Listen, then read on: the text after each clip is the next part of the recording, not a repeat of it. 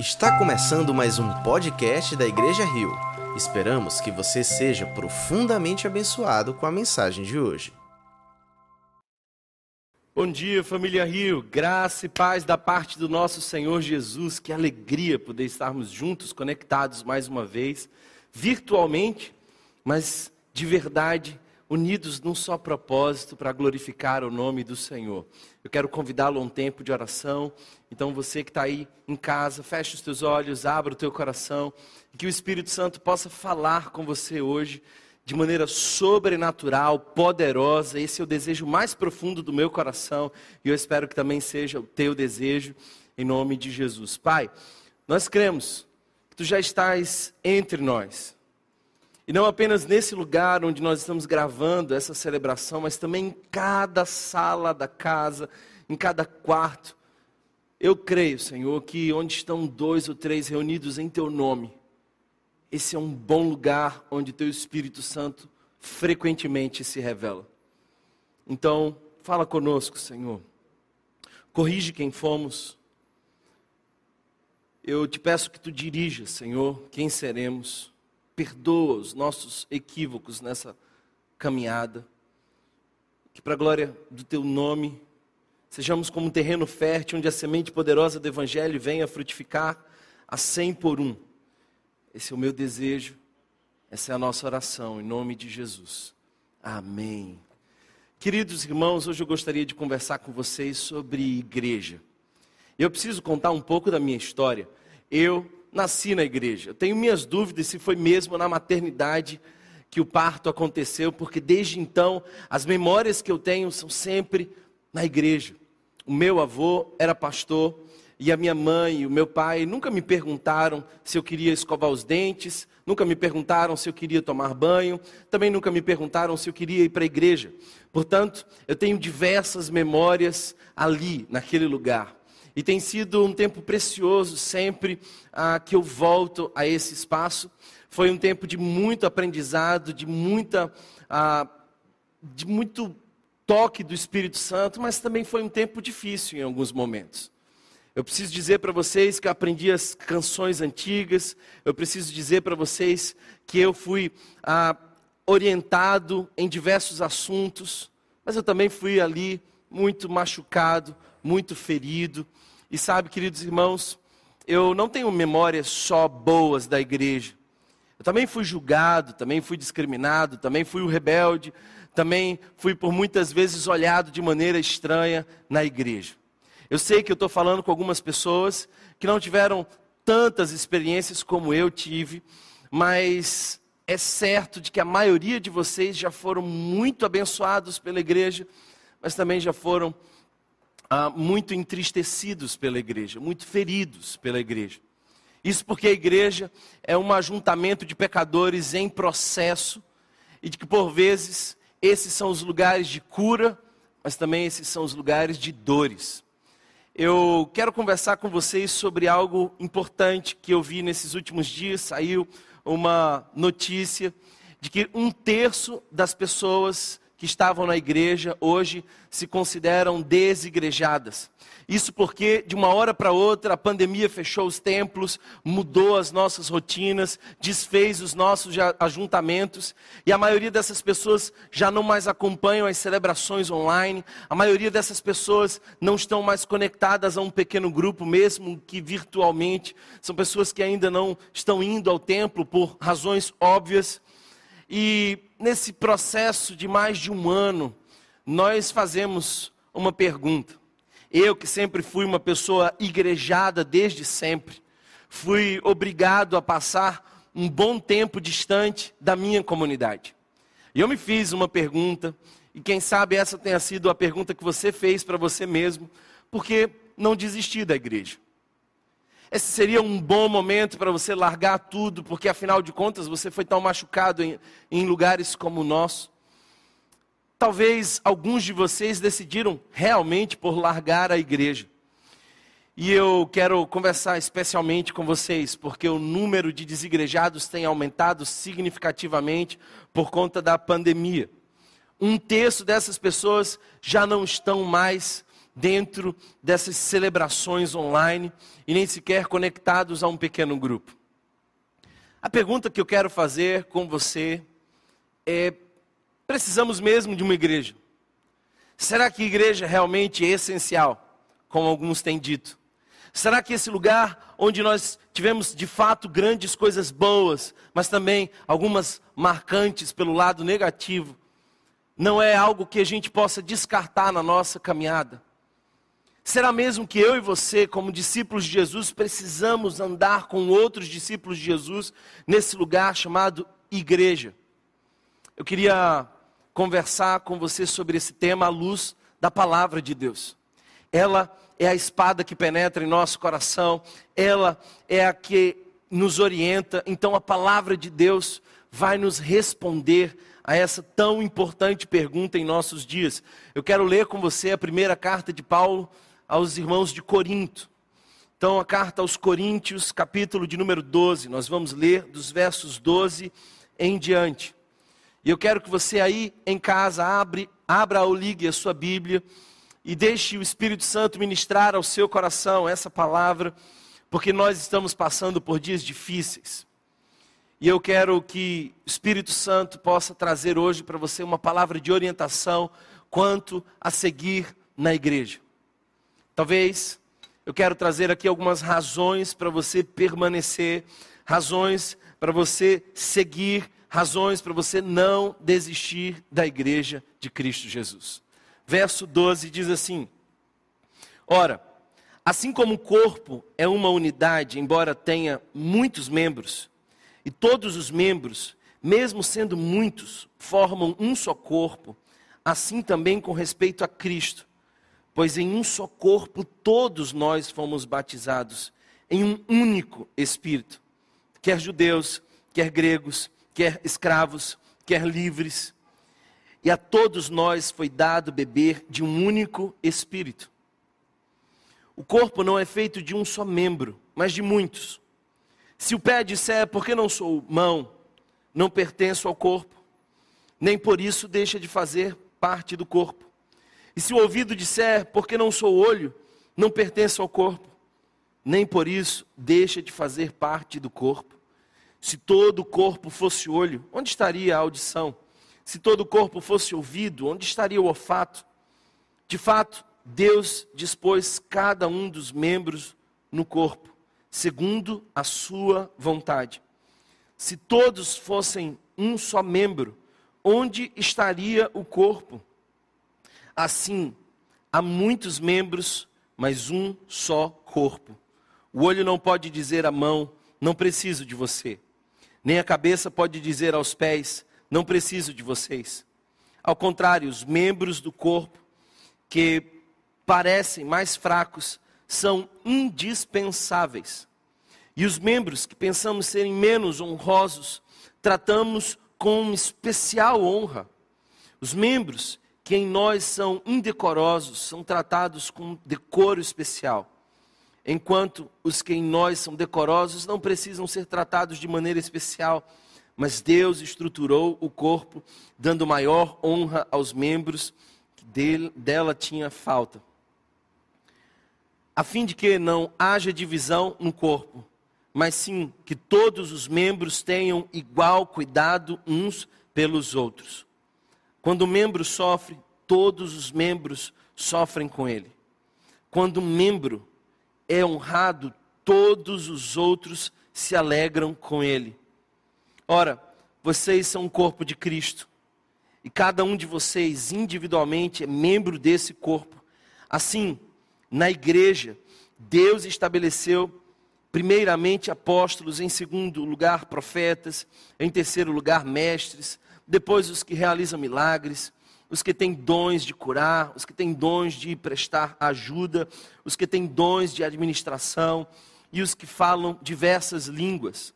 São todos apóstolos? São todos profetas? São todos mestres? Têm todos os dons de realizar milagre? Têm todos dons de curar? Falam todos em línguas? Todos interpretam? Entretanto, busquem com dedicação os melhores dons. Depois de um bom tempo sentado no sofá, vendo as celebrações online, depois de encontrar qualquer pregador que queiramos ouvir no conforto de nossa casa, talvez a pergunta que você faça é: será necessário voltar para o ajuntamento? Será mesmo que eu preciso congregar numa igreja? Quando Paulo escreve esse texto, Paulo pretende exortar aquela igreja que era fervorosa, mas também tinha diversos problemas, uma péssima administração dos dons, uma condução equivocada dos movimentos sobrenaturais. E capítulo 12, em especial, Paulo vai falar sobre os dons, os dons do Espírito Santo, nos quais nós cremos que foi dado por Deus à igreja, para que nós possamos nos ajudar, nos edificar, nos apoiar mutuamente. O verso primeiro nos mostra algumas coisas preciosas. Por exemplo, nós confessamos o mesmo Senhor. Como igreja, confessamos esse mesmo Senhor. Do verso 4 ao 6, nós vemos que nós dependemos de Deus. Do verso 7 ao 11, nós vemos que nós ministramos no mesmo corpo. Deus nos chamou para desfrutar e servir nesse corpo. Dos versos 12 a 13, nós vemos que nós fomos ah, batizados no mesmo batismo, no mesmo Espírito. Há um conceito que perpassa todo esse capítulo 12 e é o conceito de unidade, é o conceito de propósito de Deus para o ajuntamento. Eu preciso te dizer que Deus é um nós. Deus não é o eu, Deus é o nós. Ele é trino. Portanto, Deus é em essência uma comunidade. Deus vive desde a eternidade em comunidade, Pai, Filho e Espírito Santo. Portanto, Ele é um nós e não um eu. Isso nos faz pensar que todos aqueles que querem parecer com Jesus precisam viver como um nós e não como um eu. E a igreja é esse lugar especial onde Deus nos chama a sair do mundo do eu e entrar e vivenciar o mundo do nós. Nesse lugar, nós aprendemos muitas coisas. Eu lembro de que, às vezes, como criança, adormecia nos bancos da igreja, ouvindo as parábolas, ouvindo os textos. E quando eu tive a minha experiência de fato pessoal, íntima, profunda com Jesus na minha adolescência. Eu já carregava muitos textos decorados, sabia muitos trechos da Bíblia. Sabe, queridos irmãos, aquele lugar me convidou diversas vezes a sair do eu e entrar no nós. Olhando para esse texto, nós vemos pelo menos três afirmações preciosas para a igreja de Jesus. A primeira dessas afirmações é que nós somos importantes. Como membros desse corpo, todos nós temos uma função e nós somos importantes. Paulo parece deixar muito claro de que alguns membros que são tratados com decoro, são tratados com menor honra, eles precisam receber mais ah, olhar especial. Eu penso, queridos irmãos, que o texto se propõe a dizer que todos nós somos importantes na igreja. Uma segunda preciosa afirmação que esse texto nos diz é de que nós somos também necessários. Não apenas somos importantes, mas somos necessários. Isso quer dizer que quando você se afasta da comunidade, algo vai faltar ali. Isso quer dizer que nós empobrecemos a cada uma dessas pessoas que decidem não mais estar conosco. Isso quer dizer que nós perdemos a oportunidade de desfrutar de alguma coisa que Deus deu a você e não deu a muitos de nós. Não apenas temos igual importância, mas também somos úteis, somos necessários. O texto nos fala que nós somos relevantes. Sabe, queridos irmãos, eu tenho certeza que nenhum de vocês aqui gostaria de perder alguma parte do seu corpo, porque todas essas partes têm uma utilidade, têm uma importância, têm uma relevância. Por isso, o texto nos fala sobre corpo. Aliás, eu preciso dizer para vocês que essa metáfora que Paulo usa, ele usa várias metáforas para falar sobre a igreja de Cristo. Ele fala da igreja de Cristo como uma noiva, ele fala da igreja de Cristo como um templo, ele fala da igreja de Cristo muitas vezes como um exército, mas ele também fala da igreja de Cristo como um corpo. E nós somos chamados a sermos um só corpo, não são muitos, somos parte de um só corpo. Esse corpo não é centrado no eu, nas suas satisfações egoístas, mas ele é chamado a ser relevante para o nós. Portanto, igreja não é o lugar do eu. Assim como Deus é um nós, nós fomos chamados a sermos um nós. E eu penso, queridos irmãos, que esse texto nos traz três direções bem claras sobre isso. Deus nos dá responsabilidades como igreja. E temos algumas dessas responsabilidades, e eu queria que você notasse, por exemplo, a responsabilidade de preservar a unidade. Nós precisamos entender que a igreja não é um lugar onde você vai, é um corpo do qual você pertence e precisa proteger. Nós precisamos nos proteger. É, aquelas, é aquela sensação de que se é com um, é com todos. Eu lembro bem que a minha irmã tinha um instinto de defesa, talvez por ser um pouco mais velha que eu, e sempre que acontecia algum problema comigo na escola, ela tomava para si aquele problema. E ela tinha um instinto de defesa, de proteção. Nós comumente temos isso na família, mas precisamos também ter isso na igreja preservar a unidade é o propósito de Deus para a igreja. Nós somos chamados para isso. Alguém já disse que não foram milhões de judeus que morreram.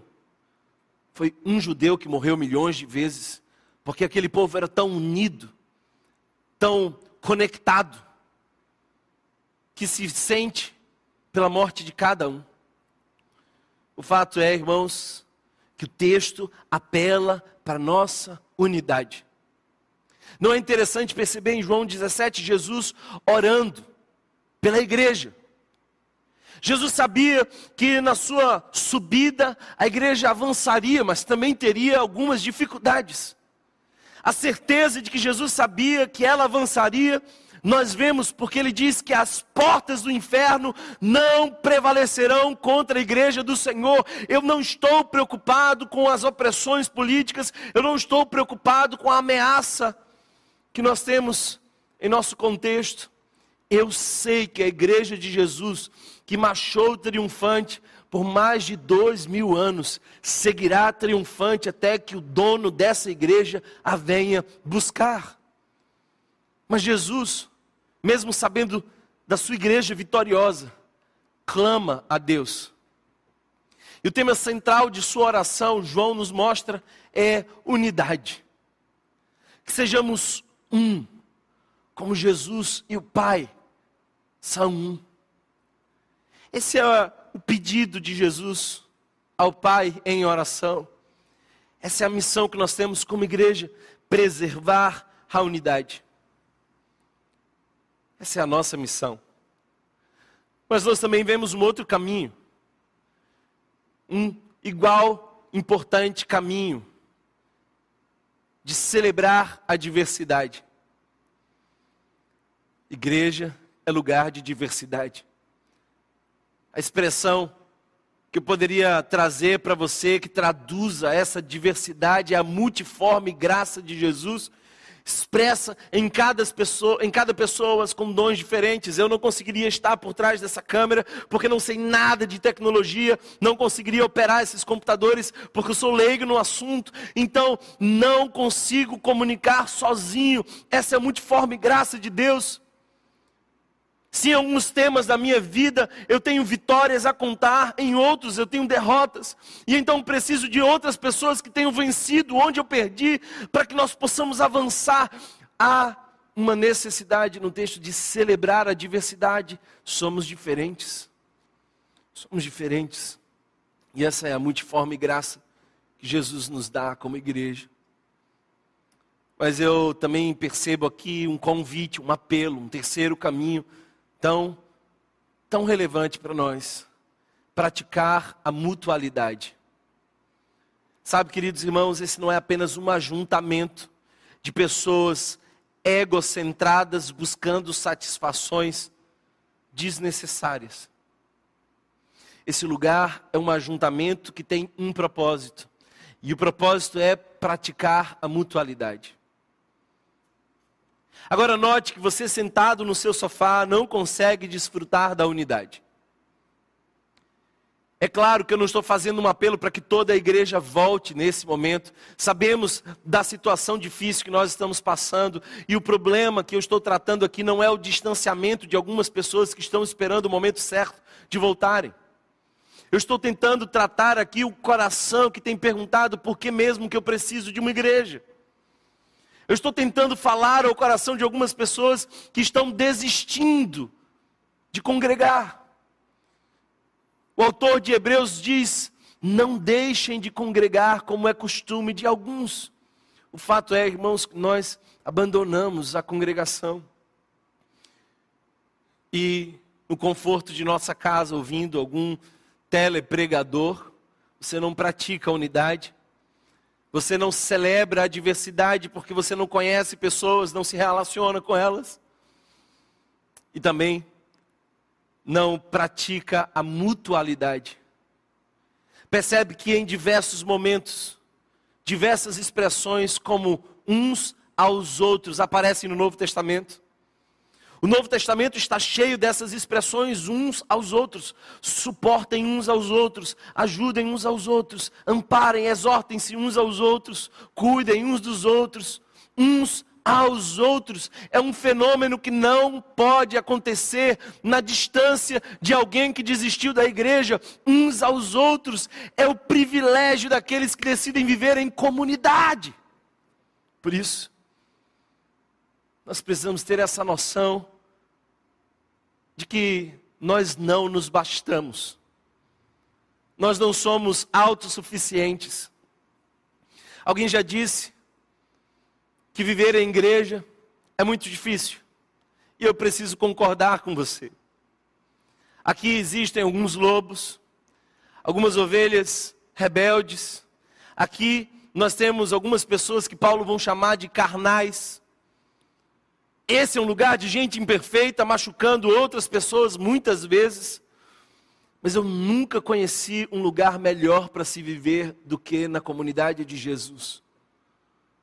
Porque se é verdade que aqui eu posso ser machucado, certamente é aqui que eu também serei curado. E embora você tenha muitas frustrações, e eu também já as tive, não desista da igreja de Cristo Jesus. Porque é esse o lugar que Deus espera que você esteja. E eu não me refiro a um templo, eu me refiro a um corpo. Nós não somos um templo.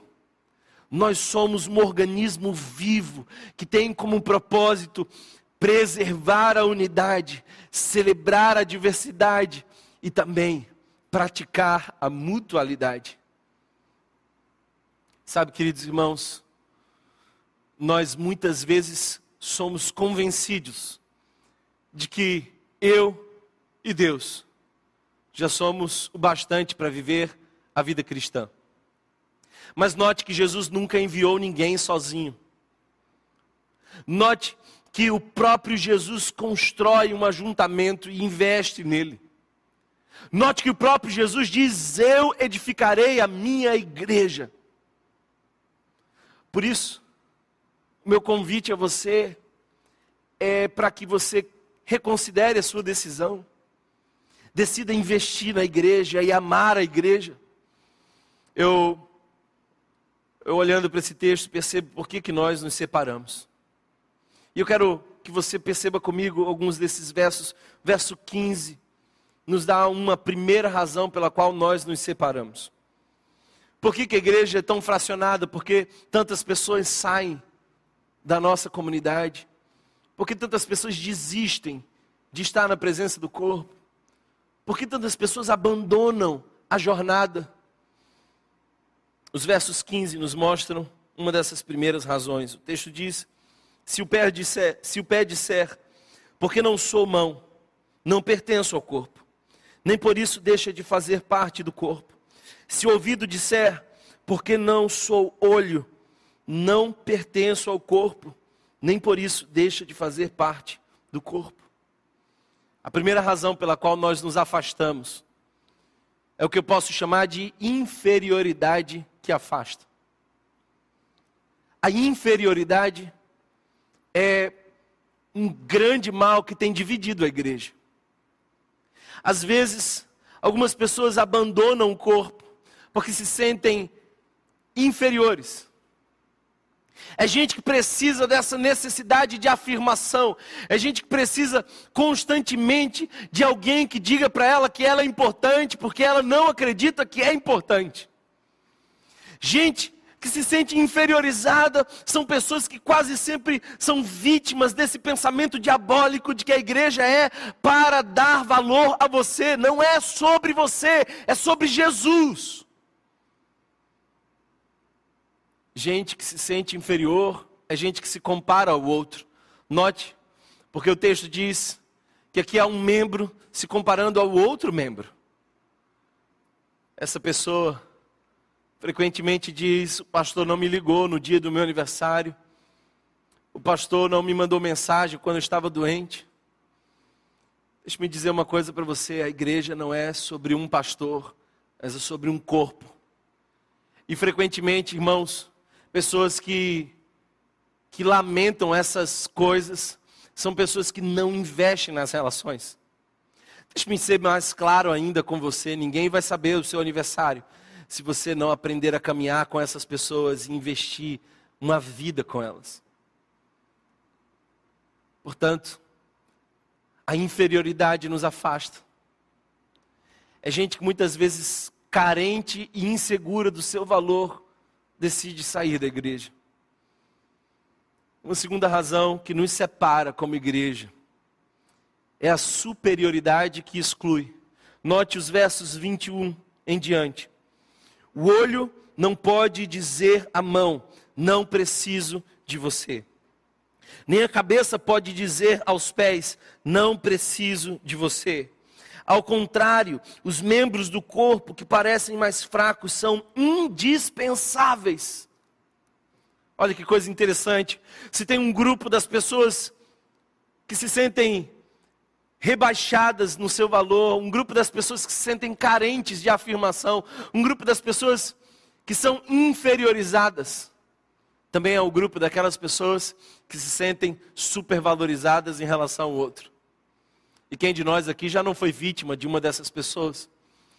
Pessoas que se sentem supervalorizadas, são pessoas orgulhosas, que machucam, pessoas arrogantes que desprezam, são pessoas que não olham para os outros irmãos com igual valor. Ah, queridos irmãos, o diabo é mestre em distorcer o nosso valor, nos convencendo que somos menos importantes do que aquilo que nós vemos na cruz do Calvário.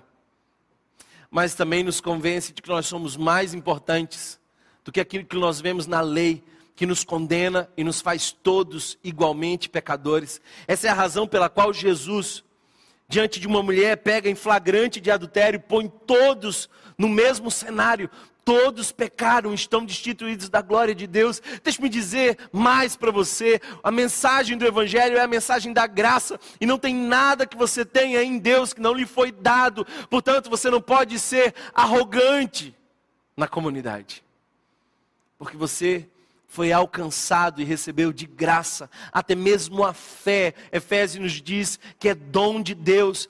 O próprio Jesus fez todo o trabalho. Nós temos razões para reconhecer que somos todos iguais.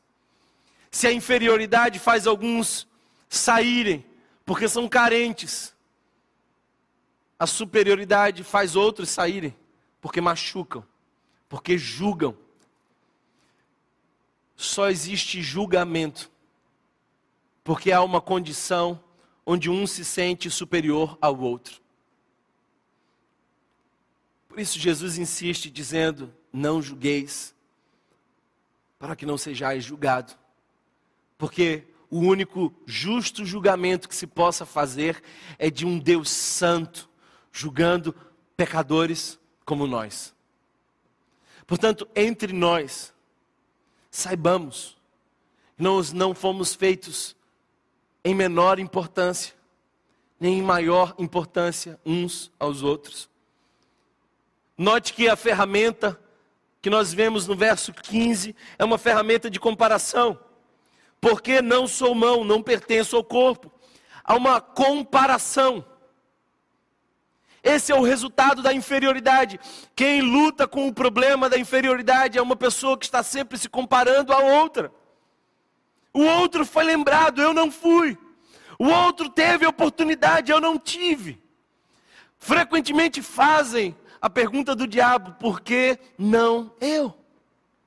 Mas, queridos irmãos, por outro lado, a religiosidade se mostra nesse espírito de superioridade, desprezando os demais. Se você observar o texto, verso 1 diz: O olho não pode dizer à mão, não preciso de você. Se o inferior se compara, aquele que se sente superior despreza. Existem muitas pessoas lá fora que foram desprezadas pelo espírito superior da nossa religiosidade. Nós, como igreja, precisamos pedir perdão a muitas pessoas que acabamos por desprezar porque nós nos sentimos melhores que elas.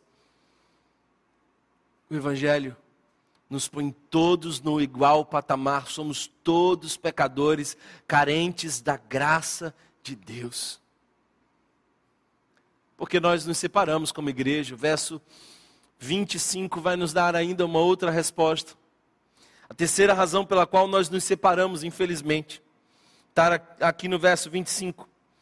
A fim de que não haja divisão no corpo, mas sim que todos os membros tenham igual cuidado uns pelos outros. Cuidado. O amor não é um discurso, amor é movimento. E a nossa linguagem pobre não traduz tão bem amor. Amor é mais do que um sentimento, amor é uma entrega. Você pode ter alguém que diz frequentemente que ama você, mas se ela nunca cuidou de você, de fato você nunca verá encarnado esse amor, porque amor não é discurso, amor é cuidado. Queridos irmãos, sinônimo de amor, a palavra que mais se aproxima do significado real dessa expressão é cuidado. E eu quero desafiar você a não terceirizar isso para os líderes. Eu quero desafiar você a não terceirizar isso para os pastores. Nós não conseguimos alcançar e tocar em todas as ovelhas. Nós não conseguimos ouvir todas as histórias. Nós não conseguimos colocar todas as pessoas em nosso colo.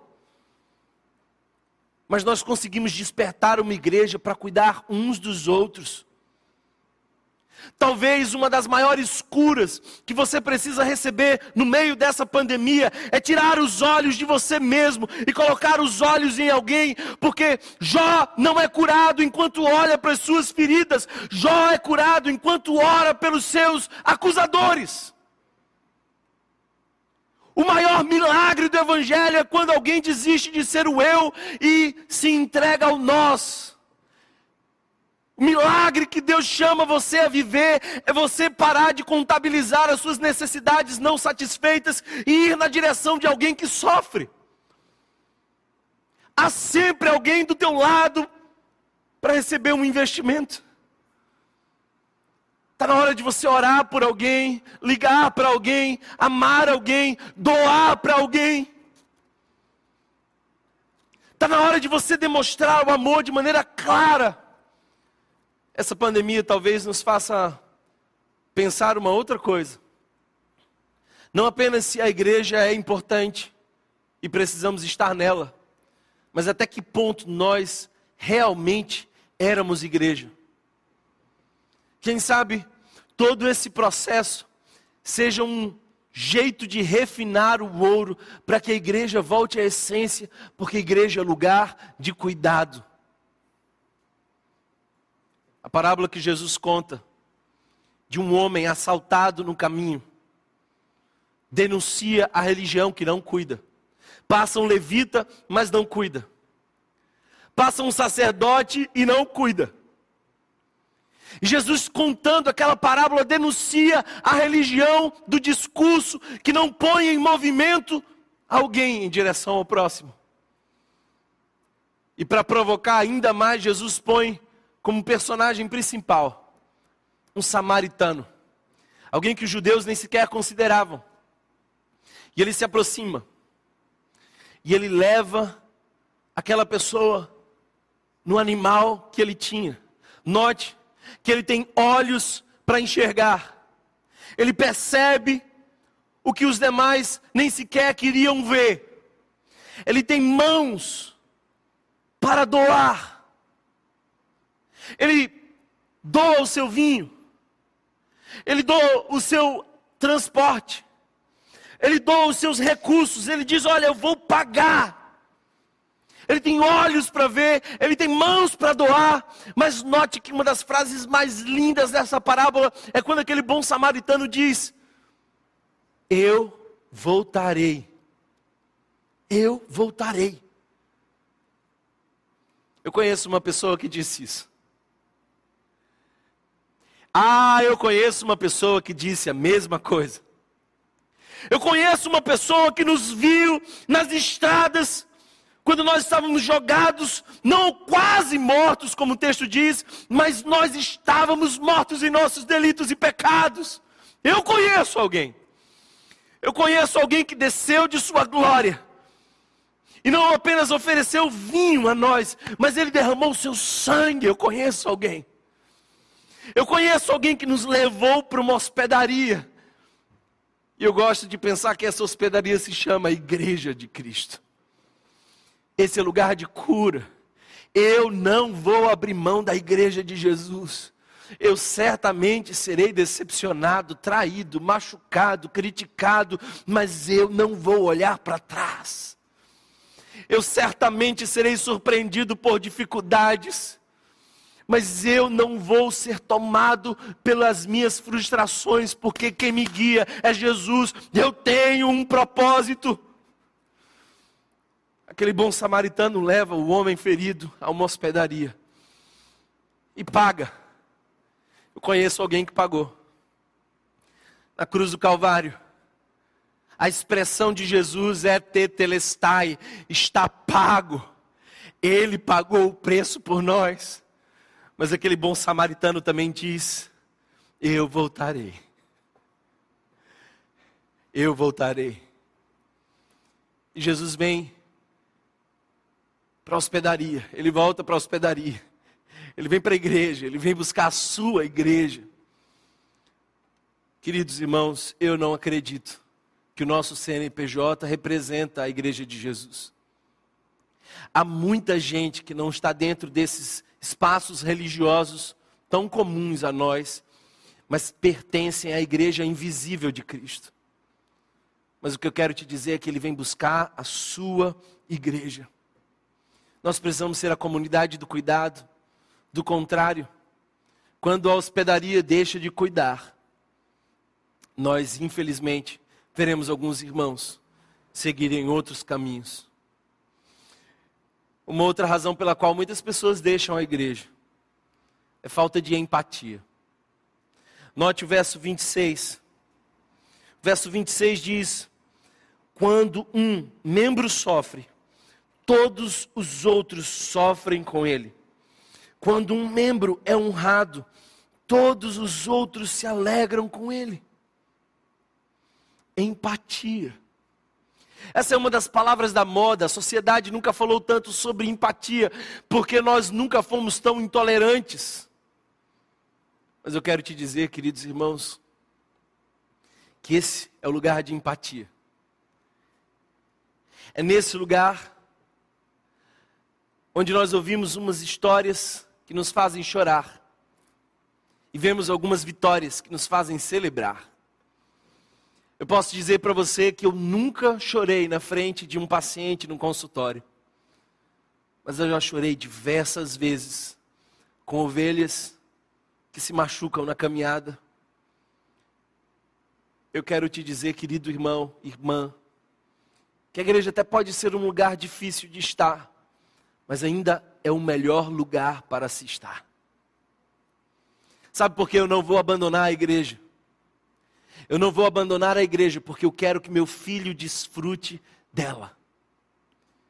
E eu estou investindo a minha alma para construir uma igreja que seja ah, cuidadosa uns com os outros, empática uns com os outros, que respeitem e olhem de igual para igual, não de maneira inferior ou superior uns aos outros. Eu creio que a igreja ainda é o lugar onde Jesus chama os discípulos para estarem. Com tantas dificuldades, frustrações, e eu preciso te dizer isso, eu vou te frustrar. Eu vou te frustrar porque eu estou nessa caminhada de tentar parecer com Jesus, mas ainda não sou perfeito. Mas eu quero uma igreja que chore uns com os outros. E eu até diria que chorar uns com os outros é mais fácil do que celebrar a vitória de alguém. Chorar com os que choram parece ser até mais fácil. Nós sentimos a desgraça do outro de maneira mais dolorosa em nós do que nós vibramos com a conquista de alguém. Geralmente, quando alguém tem uma grande conquista, nós muitas vezes perguntamos para nós mesmos: por que não eu? A igreja não pergunta por que não eu. Porque a igreja não é sobre o ajuntamento de várias pessoas vivendo o eu. A igreja é o corpo de Cristo vivendo o nós. Deus é um nós. E nós fomos chamados a sermos também um nós. Por isso nós somos o corpo de Cristo. Fomos chamados a chorar com os que choram, se alegrar com os que se alegram. Mas a última razão pela qual nós nos separamos, e eu quero te falar isso no verso 29, diz assim: observe, porque o texto faz algumas perguntas retóricas. Paulo aqui faz várias dessas perguntas que nós precisamos responder com um contundente não. São todos apóstolos? São todos profetas? São todos mestres? Todos têm todos o dom de realizar milagres? têm todos os dons de curar, falam todos em línguas, todos interpretam. Todas essas perguntas têm a mesma resposta: não. Olha só que coisa preciosa. Deus deu a todos pelo menos um dom, mas não deu a ninguém todos os dons. Sabe o que isso quer dizer? é de que por vezes eu vou precisar mesmo de um apóstolo que me conduza, que me anime a ir adiante, que me faça alcançar além, que me oriente, que traga discernimento.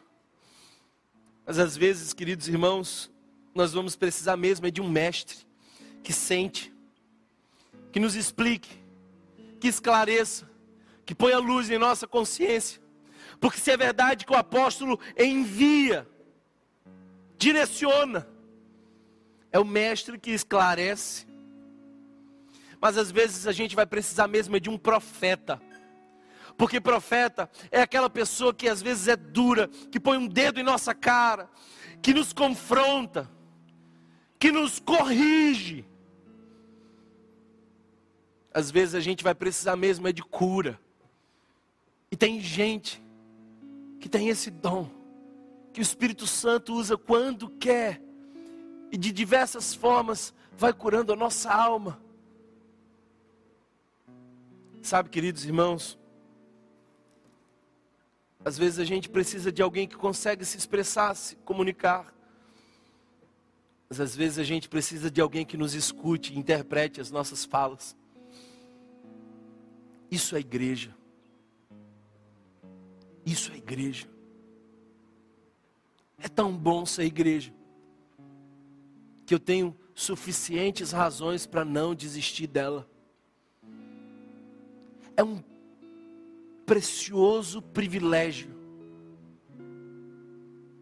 partilhar a caminhada com Jesus em comunidade. Eu quero que meu filho cresça correndo nessa igreja, aprendendo nessa igreja. O meu maior fracasso como pai vai ser um dia perceber que meu filho não aprendeu a amar o meu Deus. Eu ainda acredito na igreja. E por mais que a gente tenha decepções na caminhada, Jesus ainda é o Senhor da igreja. E quando eu leio as cartas de Jesus para as sete igrejas que estão lá em Apocalipse, as sete igrejas da Ásia recebem palavras específicas para cada uma. Se tem algo em comum, é Jesus dizendo: Eu conheço as tuas obras. Eu tenho orado para que alguns não abandonem a igreja nesse tempo difícil. Vai chegar um tempo onde todos nós estaremos reunidos novamente. Já não vamos mais precisar das máscaras os abraços não mais serão poupados. Nós poderemos finalmente voltar aos ajuntamentos. Nós ainda estamos nesse processo. Voltamos hoje presencial para algumas poucas pessoas, ainda com máscaras, sem abraços. Faz parte do tempo. Mas eu estou esperando o dia em que nós estaremos juntos, abraçados uns aos outros, vivendo numa dimensão ainda mais profunda do que antes tínhamos como igreja. Eu queria desafiar você, que tem se sentido inferior porque não recebe a atenção que procura. A maior das validações você já encontrou na cruz do Calvário, quando na maior declaração de amor da história Jesus disse: É por você. Eu quero falar com você que se sente superior. Não esqueça que você era apenas um cadáver que foi alcançado pela graça de Jesus. Portanto, tudo que você tem de precioso foi dado por Deus e não há razão alguma para se sentir superior e julgar alguém. Eu quero falar com você que pode ser a resposta de alguém que sofre. Talvez, querido irmão, é o momento de você tirar os olhos do seu próprio sofrimento e consolar alguém. Talvez seja o momento de Deus despertar o seu coração para que você entenda de que você foi chamado a ser essa comunidade do nós, onde você exerce cuidado para aqueles que sofrem que sejamos essa comunidade que cuida uns dos outros. Nós temos razões para chorar como igreja. As inúmeras mortes já são razões mais que suficientes para chorarmos. Nós precisamos aprender como igreja a chorar. Nós também precisamos aprender como igreja a celebrar. Eu eu lembro que uma jovem dessa igreja foi tomada por um câncer. Que dor profundo no nosso coração. Mas que bom saber e celebrar que o tratamento tem avançado e o seu câncer tem regredido. Chorar com os que choram, se alegrar com os que se alegram. Se você se afastar da igreja, é bem provável que você possa chegar a lugares confortáveis, mas é certo você estará solitário. É bem possível que você gaste menos recursos investindo nas missões. É bem possível que você gaste menos tempo em comunidade. É bem possível que você tenha mais tempo para você desfrutar. Mas que privilégio estar em comunidade. Sabe por quê, queridos irmãos?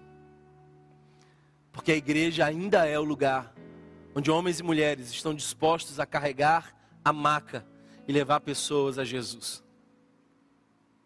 A Bíblia conta de uma pessoa que não conseguia se mover, não conseguia fazer nada por si mesma, paralisado de suas pernas.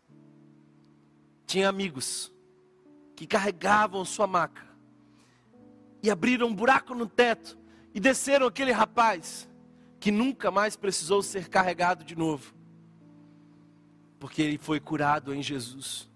A igreja ainda é o lugar de homens e mulheres disponíveis a carregar a maca e levar você que precisa de cura para mais perto de Jesus.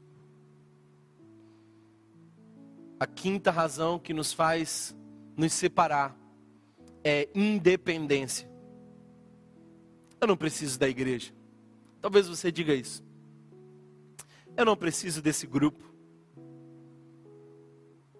A igreja tem de fato algumas dificuldades, e a principal delas é porque somos gente, somos pessoas, temos problemas. Mas deixe-me dizer algo: você não se basta, você precisa estar no nós, você precisa reconhecer que não é o bastante ser olho, você precisa ser corpo. A independência tem sido o grande fetiche emocional da nossa geração. Eu tenho certeza que a nossa geração tem uma idolatria pela autonomia. Nós queremos ser nós mesmos, viver do nosso jeito. desfizemos as pontes com a nossa história. Não aceitamos alguém que se envolva conosco. Se você quer viver de maneira independente, a igreja não é um lugar para você, porque aqui é um lugar onde a gente se mete um na vida do outro. Aqui é um lugar onde a gente se interessa um pelo outro, se aproxima um do outro, chora um com o outro celebra um com o outro. É o lugar onde nós praticamos a mutualidade. Eu acredito na igreja. E eu espero que essa palavra de Deus te dê razões suficientes para você não desistir da igreja. As dificuldades virão, mas eu quero te dizer: esse ainda é o melhor lugar para estar. A igreja do Senhor te espera.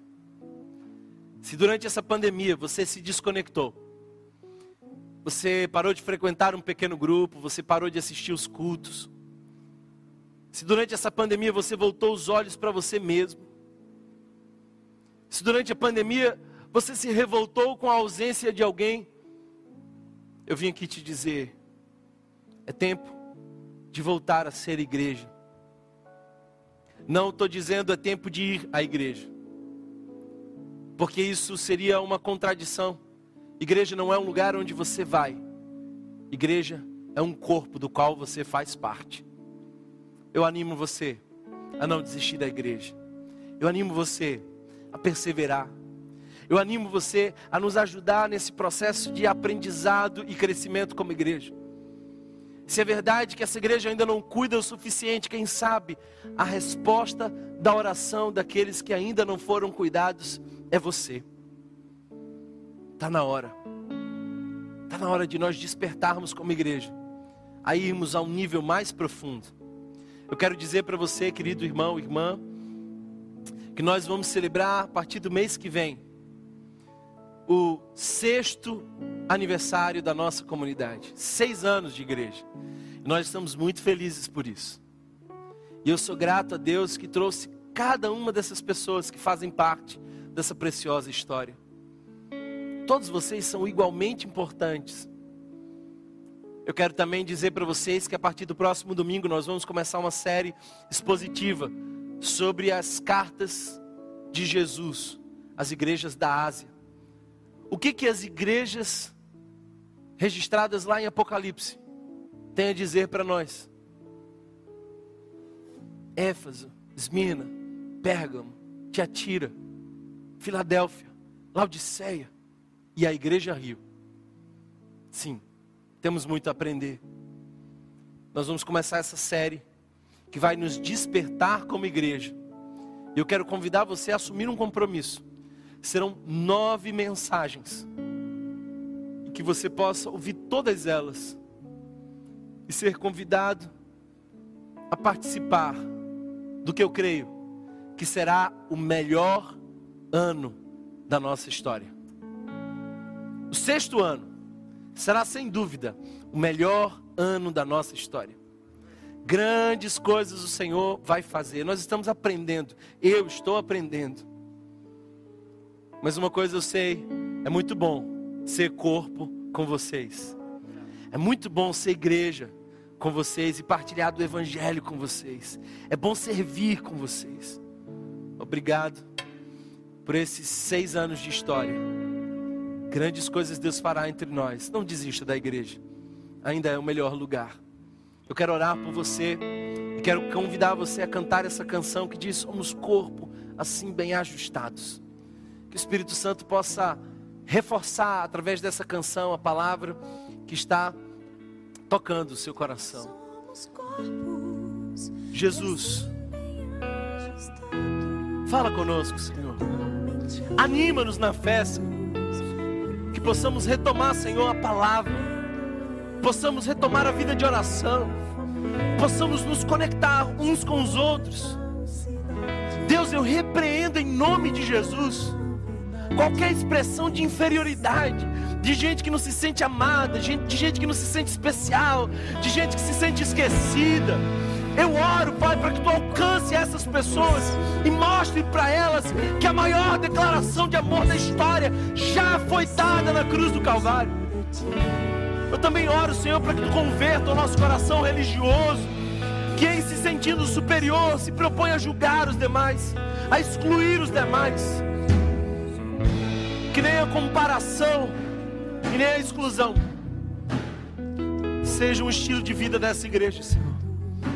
Mas que sejamos uma igreja que cuida, uma igreja que sabe chorar com os que choram e se alegrar com os que se alegram uma igreja que vive em interdependência. Porque nós precisamos uns dos outros. Em nome de Jesus. E para a glória do teu santo nome. Amém. Canta essa canção conosco. O Espírito Santo possa ministrar o seu coração. Diga assim: é nessa comunidade, é na igreja de Cristo Jesus, que nós reconhecemos que precisamos uns dos outros. Diga isso, cante mais forte. Se você foi abençoado por essa mensagem, compartilhe com alguém, para que de pessoa em pessoa alcancemos a cidade inteira.